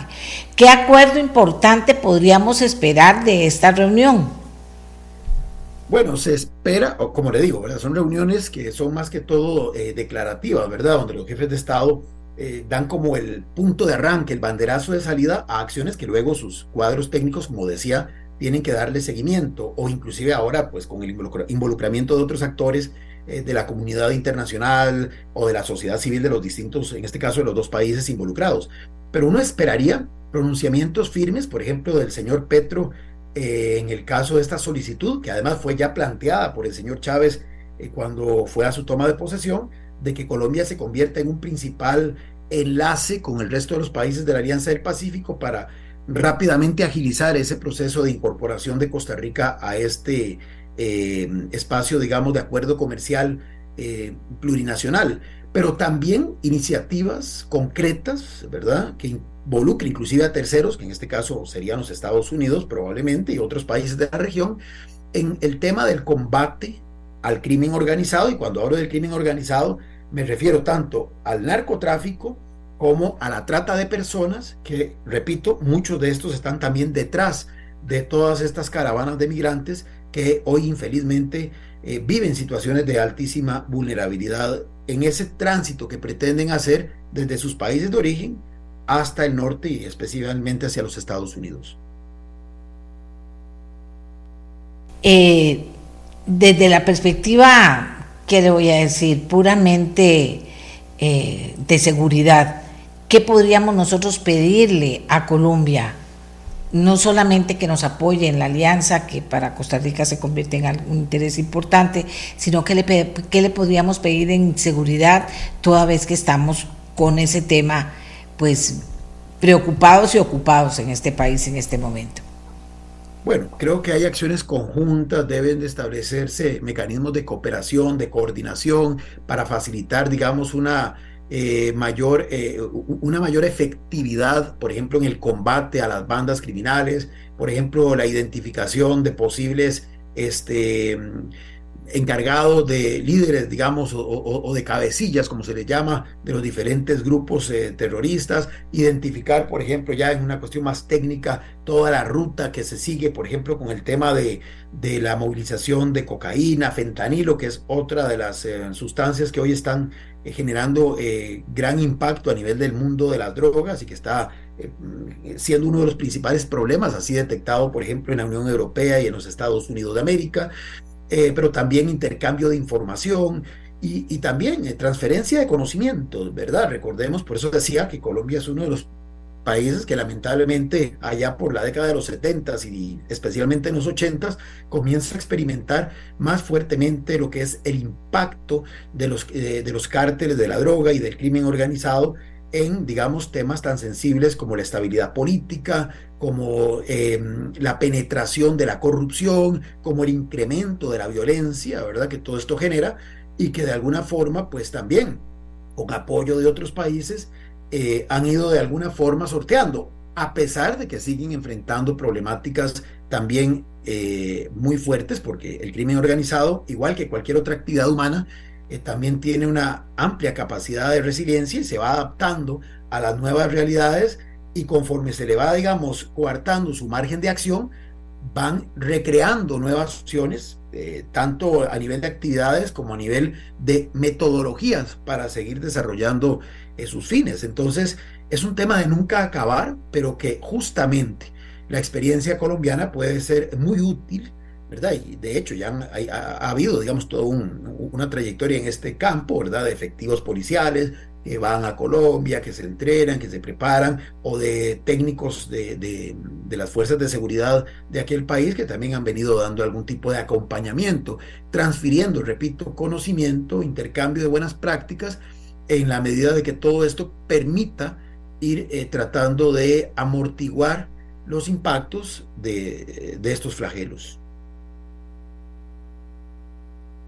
Le agradezco mucho a don Sergio Araya politólogo, que nos haya puesto en perspectiva la visita del señor Gustavo Petro, presidente de Colombia, también estará en la Universidad para la Paz, en una actividad interesante, importante. Y sí, se trata de que estas reuniones vayan más allá que un simple encuentro protocolario, sino que se pueda pensar en que ambos países van a ganar algo con ellas. En este caso somos el país que lo recibe y somos un país que en los tres temas eh, tenemos necesidades, obligaciones y puntos de vista de cómo mejorarlo. Ojalá que, que también lo logremos. Además, solo 92 millones de dólares exporta Costa Rica a Colombia y Colombia a Costa Rica 32, 40, 342 millones de dólares. Deberíamos ponernos las pilas, más de tres veces lo que Costa Rica exporta hacia ese país. Y ahora nos vamos con otro tema. Se ha estado hablando de la peligrosidad de una huelga de controladores aéreos. Yo le pedí a don Fernando Naranjo, director general de Aviación Civil, que nos ayudara esta mañana para contarnos cómo está la situación, qué tan cerca estamos de esa posibilidad o no, si se está negociando algo para que si esa posibilidad existe no se vaya a desarrollar, qué es lo que está pasando. Infórmenos, señor Naranjo. Muy buenos días. Muy buenos días, doña Amelia, y a todas las personas que escuchan. Eh, la semana pasada, en una de las mesas de trabajo que hemos venido realizando durante los últimos cuatro meses aproximadamente, eh, llegó este, un comunicado por parte del sindicato de, controladores de tránsito aéreo donde informaban que detenían la mesa de negociación porque no veían avances en, los, en, las solicitudes que venían planteando y en las cosas que hemos venido trabajando. Eh, desde ese viernes se han dado diferentes reacciones por parte de la dirección y del, Ministerio de Obras Públicas y Transportes, en el cual se ha eh, reafirmado la intención de sentarnos a dialogar y para lo cual dichosamente el día de mañana se ha confirmado una reunión del señor ministro don Luis Amador con representantes del sindicato para atender puntualmente los requerimientos que, que han manifestado que no se han que no se han logrado, algunos de los cuales exceden las, las capacidades de la Dirección General de Aviación Civil. Eh, esperamos que esta, que esta mesa de diálogo que está citada para mañana permita continuar en el buen funcionamiento de los servicios de tránsito aéreo de, del país. Eh, entendemos la importancia de los requerimientos que ellos están manifestando, pero entendemos también la importancia que tiene para el país la entrada y salida de turistas y de mercancías por, todos los aeropuertos internacionales con los que contamos. Por lo tanto, se mantiene una apertura de diálogo, una apertura de negociación para escuchar las solicitudes y para atenderlas de la manera más puntual. Algunas de ellas, a la semana pasada finalizamos eh, de recabar información para, para lograr soluciones prontas dentro de lo que sí tenemos rango de acción nosotros en la Dirección General de Aviación Civil. Fíjese usted que entonces, bueno, pero sí hay, digamos, negociaciones eh, en camino que mañana podrían eh, aterrizar en el sentido de que le darían al ministro algún punto de vista importante sobre el que desarrollarían una huelga y el ministro podría darles posible solución para que no pase. De eso se trata. Una mesa de trabajo y una mesa de diálogo siempre eh, se trata de aterrizar puntos importantes y puntuales que nos permita eh, atender los requerimientos en los cuales han manifestado algunos puntos importantes que, que requieren atención y, ese espíritu de diálogo y de negociación está abierto. El día de mañana puede ser un día que, que nos lleve a buena luz para atender puntualmente, para entender eh, los requerimientos que no, que no se han atendido y pues a partir de ahí determinar los pasos a seguir para demostrar ese compromiso por parte de las autoridades en atender estas necesidades. Por el momento, señor eh, Naranjo, está todo bajo control. En este momento las operaciones en los aeropuertos y el espacio aéreo se da de manera ordenada, segura y eficiente. Los compañeros y compañeras que trabajan en, las diferentes dependencias de los servicios de tránsito aéreo han manifestado que esperan a mañana esa mesa de diálogo para revisar lo que han planteado, ¿verdad? Las medidas que se pueden esperar y, y esperemos en, buena, en buena hora que se den acuerdos que permitan continuar esa operación segura que hasta el día de hoy tenemos y eficiente y ordenada. Le agradecemos mucho a don Fernando Naranjo, director general de Aviación Civil la persona más cercana a todo lo que está sucediendo con los controladores aéreos y que podía sin duda alguna ponernos en auto sobre la situación. Así que ya sabemos qué es lo que pasa, qué es la reunión que va a pasar y eh, como dice don Fernando Naranjo, pues una mesa de trabajo y de diálogo nada mejor para poder superar una situación que se podría volver conflictiva en caso de seguir adelante. Pero ahora amigos y amigas nos vamos con otro tema. Resulta, resulta, amigas y amigos, que la comunidad de Montes de Oro, de Montes de Oro en Miramar está preocupada por un nuevo relleno sanitario que quieran instalar allí. Y resulta que la situación no es poca cosa.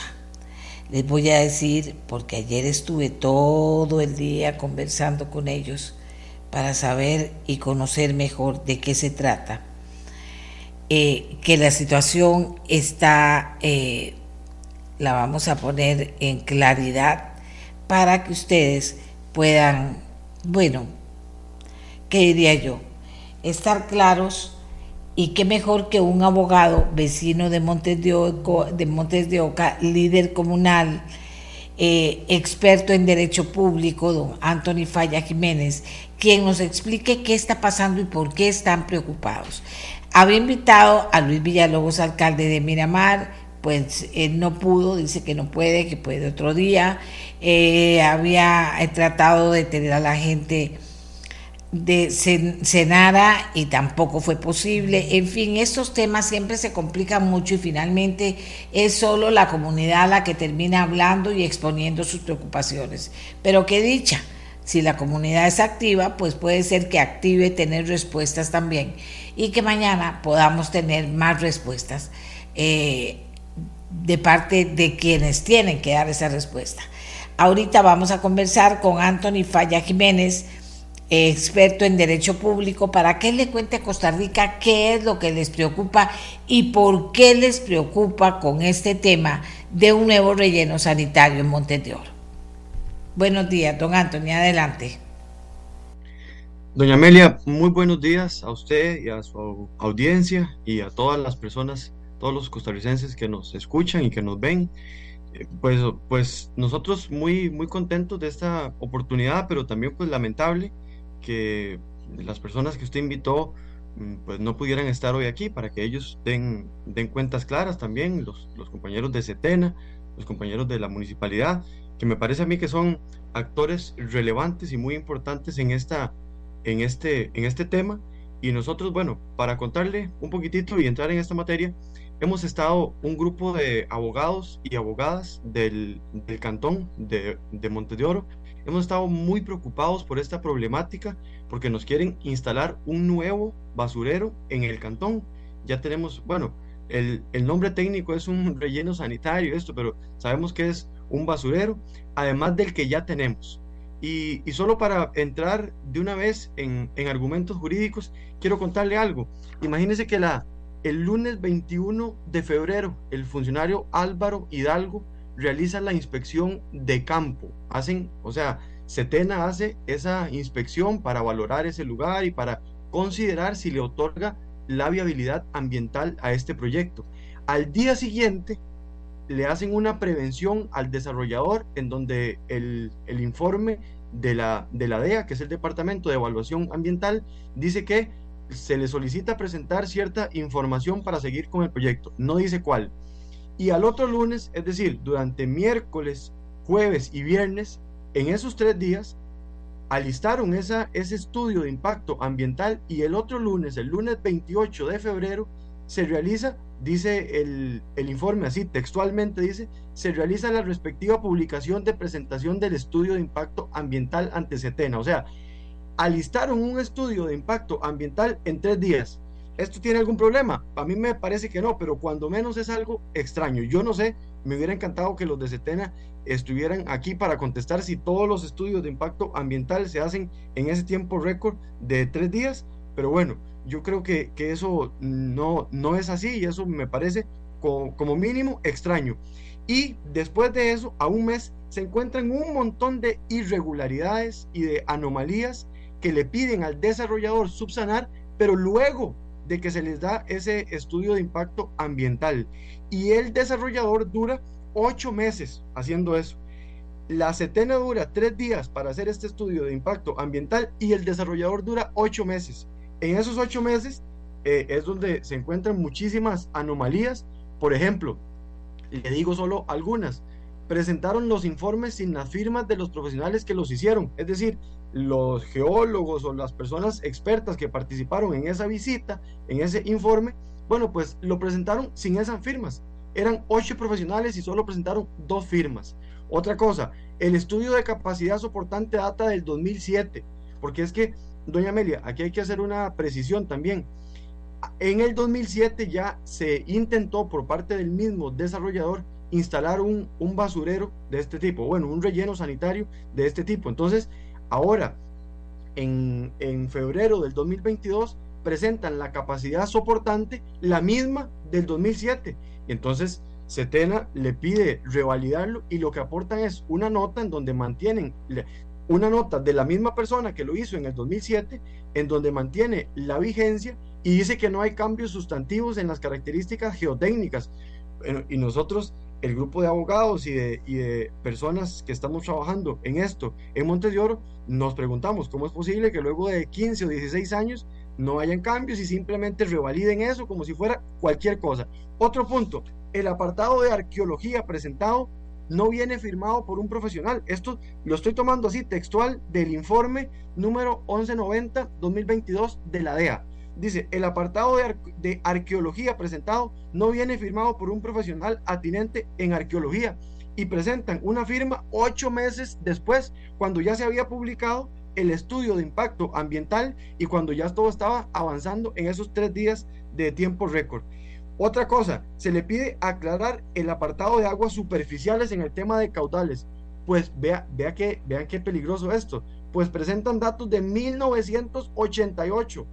Mismo caso del estudio de macro invertebrados bentónicos, pues data de hace 15 años. Doña Amelia, estas son solo algunas de las irregularidades que hemos detectado de este grupo de abogados, de vecinos, de expertos en temas ambientales eh, que, nos hemos reunido preocupados porque, porque Montes de Oro bueno, nos van a traer toda la basura del gran área metropolitana, nos van a hacer un segundo relleno sanitario y la verdad eso afectaría muchísimo en, muchas áreas, en el área eh, ambiental, que eso violenta también el, el artículo 50 de la constitución política, el derecho a un ambiente sano y ecológicamente equilibrado.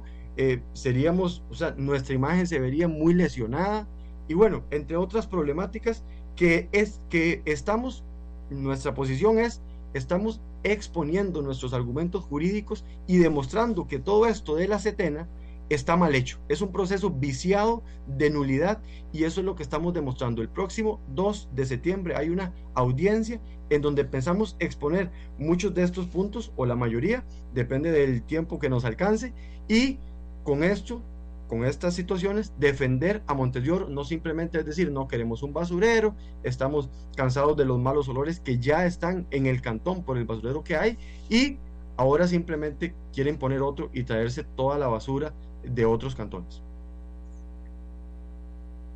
Don Anthony, vieras que mañana me dice el alcalde de Miramar que mañana sí va a estar en el programa. Yo lo invito a usted para que nos acompañe mañana también. Pero yo ahora quiero que me explique, ¿qué es esto de la audiencia pública? La, la, la, pública, ¿de qué se trata, don Anthony? ¿Cuánto tiempo le dan? ¿Quién está ahí? ¿Qué tipo de gente participa?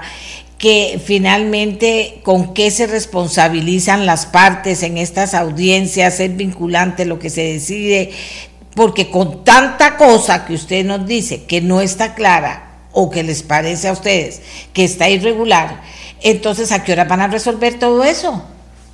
Bueno, doña Amelia, eso, esa preocupación que usted tiene, nosotros la tenemos también. Y le reitero, entonces, en el momento que haya que venir a, participar con los demás compañeros y a escuchar respuestas sobre esta situación, aquí cuenta conmigo siempre. Eh, la audiencia pública es un proceso, es un, es un mero trámite, en realidad. Nosotros, el cantón, todo el cantón se está organizando para estar ahí presentes, para dar nuestro criterio, para manifestar nuestra oposición a este basurero, pero el, hecho de que lleguemos no implica que ya este basurero no va, no implica que ya que nos traemos todo abajo, no.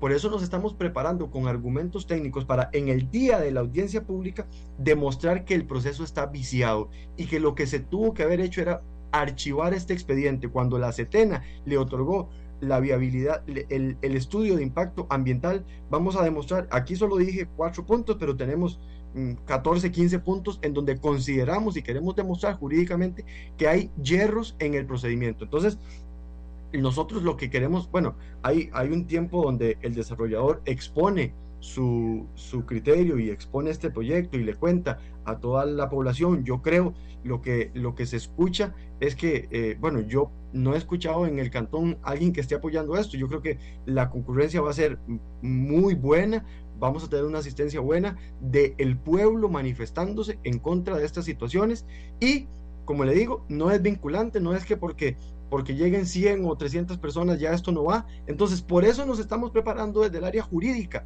para que nosotros podamos demostrar que no es que simplemente estamos opuestos porque tenemos algo, algo contra, contra la municipalidad que dio los, los, los permisos o contra la empresa, o no, no, contra ninguno de ellos. Simplemente queremos demostrarle jurídicamente que el proceso tiene vicios y que un proceso con vicios de este tipo, de esta índole, por ejemplo, eso que, que, presentan los, los, los datos de 1988, igual que, que, que, las encuestas y todo lo que le preguntaron a la población es de hace muchos años. O por ejemplo, otra cosa, que aprovecho esta oportunidad, lo que señala el, el DEA, que es el Departamento de Evaluación Ambiental, dice que la propiedad es atravesada por una falla, que, que tiene que se identificó como potencial de afectación por inundaciones, que es una que el proyecto está ubicado en una región sísmicamente activa y todo esto violenta el reglamento de rellenos sanitarios que no puede estar no puede construirse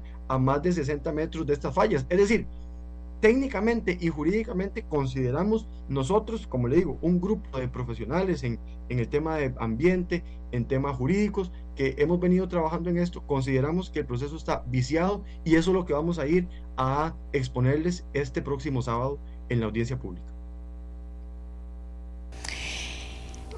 Don Anthony, me preocupa, ¿verdad? Me preocupa porque digo, ¿qué tiempo? ¿Cómo se va a realizar esto? Una comunidad que está molesta. Aquí hay una persona que me, me escribe y dice, Monteoro ya ofreció su sacrificio por muchos años, no es justo que quieran instalarles otro basurero, exacto, dicen aquí. Eh, exacto, es un ya relleno. nosotros tenemos un relleno sanitario, el cual, bueno, hoy no, no estamos hablando de eso, pero aprovecho también para decirle que los procesos no están del, del todo correctos, que debemos también entrarle a ese tema, pero eso será posterior. Hoy lo que nos ocupa es ese segundo basurero o relleno sanitario que nos quieren instalar y justamente ese, ese comentario es parte de lo que todo el pueblo dice, pero además, como le digo, no es simplemente que llegamos a oponernos solo porque, porque no queremos pues, pues sacrificarnos o ofrecer nuestro, nuestro cantón como basurero, eso también, pero porque tenemos los argumentos técnicos y jurídicos para demostrar que esto no está correcto. Y por supuesto que esa oposición de que, que la persona que le escribió a usted habla, también es uno de los muchos argumentos nuestros. Eh, la imagen, cómo, cómo va a quedar Montes de Oro con dos rellenos sanitarios que reciba la basura de todo el país. O sea, es incomprensible esto. La población, el pueblo está unido alrededor de que nos opongamos a este basurero y vamos a luchar mm, con todas nuestras fuerzas, con todos nuestros argumentos. Lo que pasa es que no tenemos tiempo y ojalá que podamos debatir esto antes del sábado porque esa audiencia es este sábado en Miramar a las 7 de la mañana. Ay, por Dios, ¿qué hacemos? ¿Qué hacemos para que haya justicia? Y justicia sí. es que se revise toda esta documentación, que, que, se vea a ver si los papeles que ellos señalan están obsoletos o ya no tienen razón de ser o no, no entendemos por qué están aquí, que se pueda saber eso. ¿Qué papel ha jugado la sala cuarta en esto?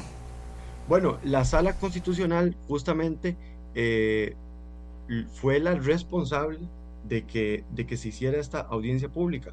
Una, una compañera, activista, vecina, presentó un recurso de amparo y la sala constitucional dijo, no, la audiencia pública que, que, el, que el desarrollador está considerando es de hace muchos años, eso ya no está vigente, tiene que hacerse una nueva.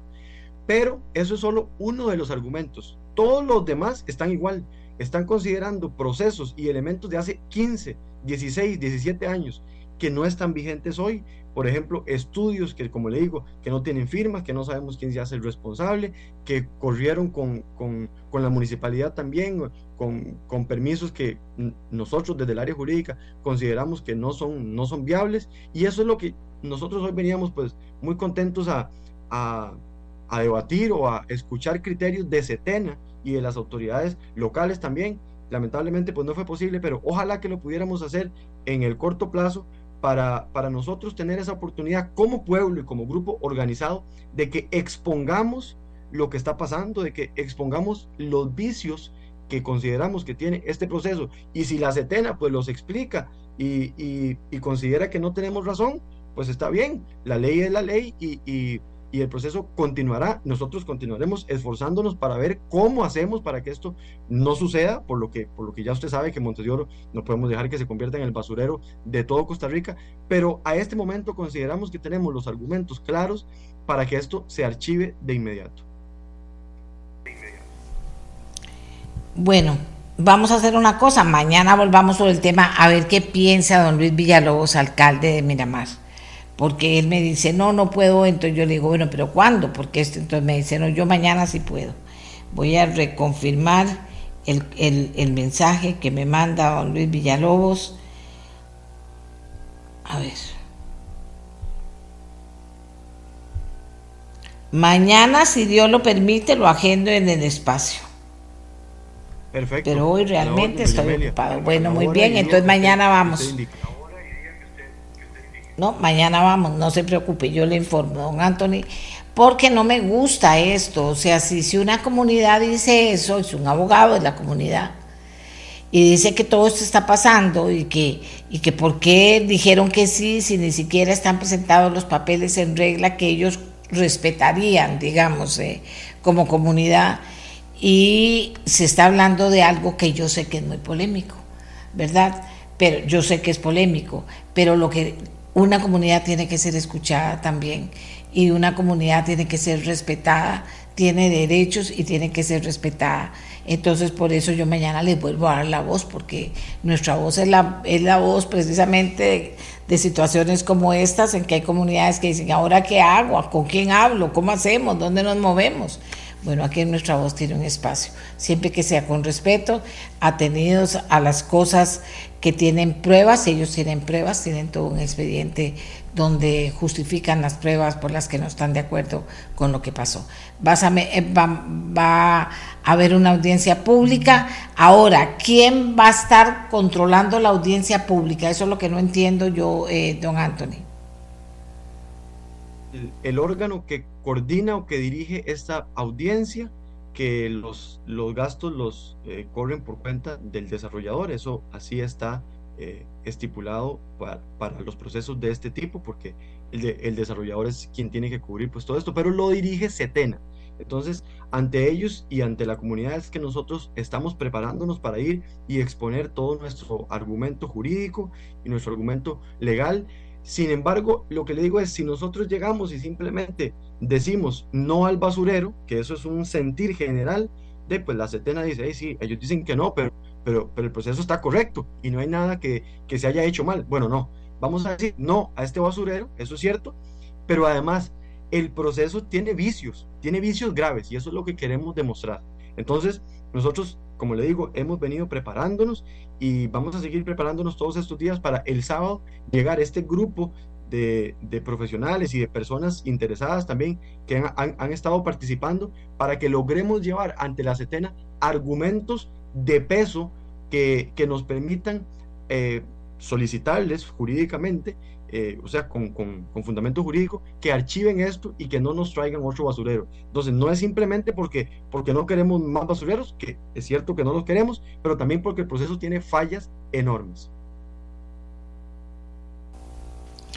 Bueno, Ulises, ay, mira, Ulises Álvarez, me dicen aquí también es otro nombre nuevo, secretario general de Setena. ¿Usted lo confirma este nombre? Pero dentro del expediente, ¿Es quién de Setena? Ajá. Dígame. No, que, que, no lo conozco, pero dentro del expediente que, que nos lo hemos pues estudiado y analizado, eh, pues sí eh, identifico el nombre de él como un funcionario de Setena, aunque no sé quién es y no lo conozco. Ok, voy a llamar ahora, apenas cuelgo a ese señor para que mañana le ponga un mensaje, para que mañana también esté en el programa, que esté don Luis Villalobos y que esté ese señor. Porque le agradezco la seriedad con la que usted me presentó las cosas, le agradezco la confianza de la comunidad que crea que aquí podemos ayudar y con toda transparencia lo vamos a hacer. Vamos a invitar a Setena, vamos a invitar a el alcalde de Miramar y otra vez al representante de la comunidad que es el señor Anthony Fallas. Muchas gracias, Anthony Fallas, por habernos eh, permitido eh, escuchar la voz de la comunidad. Doña Amelia, con, con, mucho gusto, yo estaré siempre que usted convoque y por supuesto que más bien nosotros muy agradecidos por este espacio para poder exponer y no solo exponer, sino defender a nuestro cantón de lo que nos quieren hacer. Muchas gracias. Bien, y amigos y amigas, les, informo que la Corte Plena conocerá este lunes la nómina para el puesto de director del OIJ y es posible que hoy mismo designe a la persona que va a asumir ese cargo. Y la Fiscalía de España informó hoy que abrió una investigación preliminar contra Luis Rubiales, el suspendido presidente de la Federación Española de Fútbol, por un presunto delito de agresión sexual por el beso que le dio en la boca a la jugadora Jenny Hermoso. Así están las noticias en desarrollo el día de hoy y por supuesto atención a la visita del presidente de Colombia, de don Gustavo Petro, y a los alcances que tenga, los acuerdos que se logren entre ambos países. Nos vamos a trabajar en el programa de mañana. Que tengan todos y todas muy buen día y que se queden con deportes aquí en Radio Monumental, la radio de Costa Rica. Este programa fue una producción de Radio Monumental.